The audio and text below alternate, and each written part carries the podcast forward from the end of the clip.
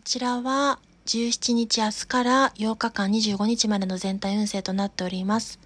ご視聴ありがとうございます。それでは全体運勢2を読んでいきたいと思います。教皇のカードが出ておりますので、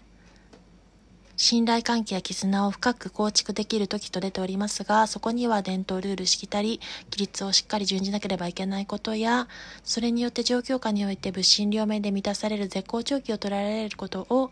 女帝のカードが示しております。それによってさらに、好調の波、タイミング、運命の歯車が回り出すことも、運命の車輪が告げておりますが、こちらが世界のカードが、1枚逆位置で出ておりますのでそちらも気になりますので結果を見ていきたいと思います。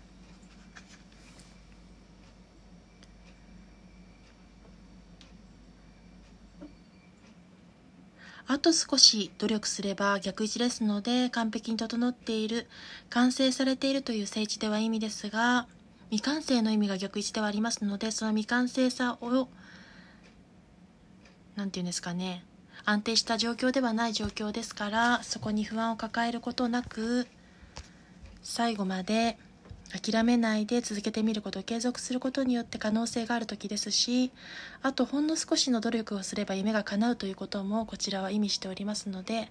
結果として諦めないことによってその上のカード好調の運気運命の車輪を捉えるということも結果が示しておりますしそこには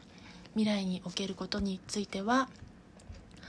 バランス感覚感情コントロールのバランスが必要ということを正義のカードも説いています。それによって問題難関障壁打破が叶う。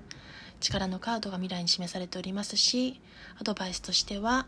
初心に帰って原点回帰、えっと、カップの6ですので気持ちをしっかりそれによって満たすことによって継続的な安定性の地位名誉や居場所ポジション確率の工程も出ております。それによって耐久心や理想追求の叶うハーミットが出ておりますので好調の運気を捉える前の扉を開くか否かが左右されてくるというところも出ております。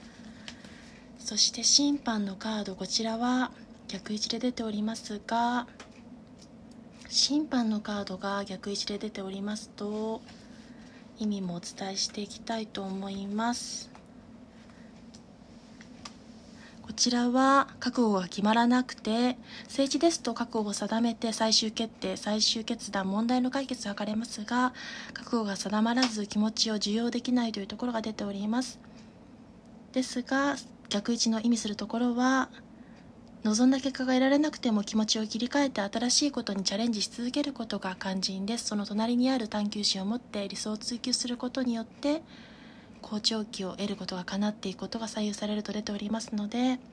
ハーミットも示しておりますが受け入れがたい結果であってもそれを受け入れないと前に進めないということが多少の諦めも肝心ですが